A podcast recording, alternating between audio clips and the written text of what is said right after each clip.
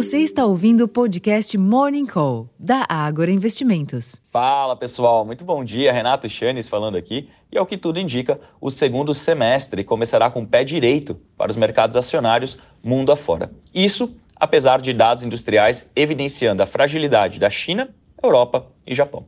A percepção é de que, se por um lado o desaquecimento da economia mundial aumenta a chance de uma recessão, por outro lado, haveria menos espaço para que os bancos centrais adotassem posturas mais austeras em suas próximas decisões de política monetária, limitando assim o espaço para novas altas agressivas de juros. Diante desse cenário, as principais bolsas da Europa e os índices futuros de Nova York iniciam o mês de julho em alta. Importa dizer, no entanto, que a liquidez deve ser mais restrita ao longo da sessão, haja visto que, em função do feriado de 4 de julho, o mais importante nos Estados Unidos, as bolsas por lá terão pregão reduzido hoje.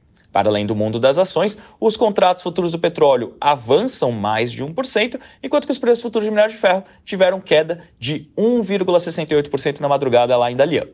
Esses ventos favoráveis vindos do exterior, somados à expectativa de avanço nas votações esperadas no Congresso nos próximos dias, sugerem um dia positivo para os ativos locais também, embora o fôlego deva ser limitado em função da queda do minério de ferro, por exemplo. Agora pela manhã, o, o EWZ, que é o principal ETF brasileiro negociado em Nova York, ronda a estabilidade, ora pendendo para o lado negativo. Durante o final de semana, o presidente da Câmara dos Deputados, o Arthur Lira, do Progressistas do Alagoas, traçou uma agenda de trabalho para essa semana que inclui as votações do projeto que restitui o voto de qualidade no CARF, a nova regra fiscal e, por fim, um primeiro turno da reforma tributária. Em termos de agenda aqui no Brasil, hoje a FGV divulgou logo cedo o IPCS de junho, às 8 horas da manhã, mostrando uma deflação de 0,10%, enquanto que a mediana de mercado apontava por uma queda de 0,2%. Isso após uma alta de 0,08% na semana imediatamente anterior. A pesquisa semanal Focus também é publicada antes da abertura dos negócios. Já com o mercado aberto, conheceremos o PMI industrial de junho, às 10 horas da manhã, a balança comercial às 3 horas da tarde, fechada para o mês, de, mês passado, com mediana de superávit de 9,5 bilhões de dólares após 11,346 bilhões de dólares em maio.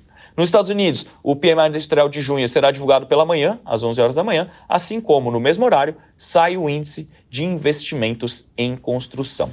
Na Europa, o índice gerente de compras industrial da zona do euro caiu de 44,8 pontos em maio para 43,4 pontos em junho, atingindo, portanto, o menor nível em 37 meses, segundo a pesquisa final divulgada pela S&P Global. A leitura definitiva de junho ficou abaixo da estimativa preliminar e também da previsão de mercado, que era de 43,6 pontos. Aqui é importante aquele adendo. Leituras abaixo de 50 pontos denotam a contração da atividade econômica de, algum, de alguma região. Aqui, no caso da Europa, está bem abaixo dos 50 pontos. Tá? Por fim, na China, o mesmo indicador, ou seja, o PMI industrial, caiu de 50,9 pontos em maio para 50,5 pontos em junho, segundo informou a S&P Global Ranges em parceria com a Caixin. Aqui está sim acima dos 50 pontos, embora namorando a região dos 50 pontos, mas qualquer oscilação negativa também é vista como uma fraqueza do indicador. Portanto, isso aqui ajuda a corroborar esse desempenho mais fraco do minério de ferro na sessão de hoje.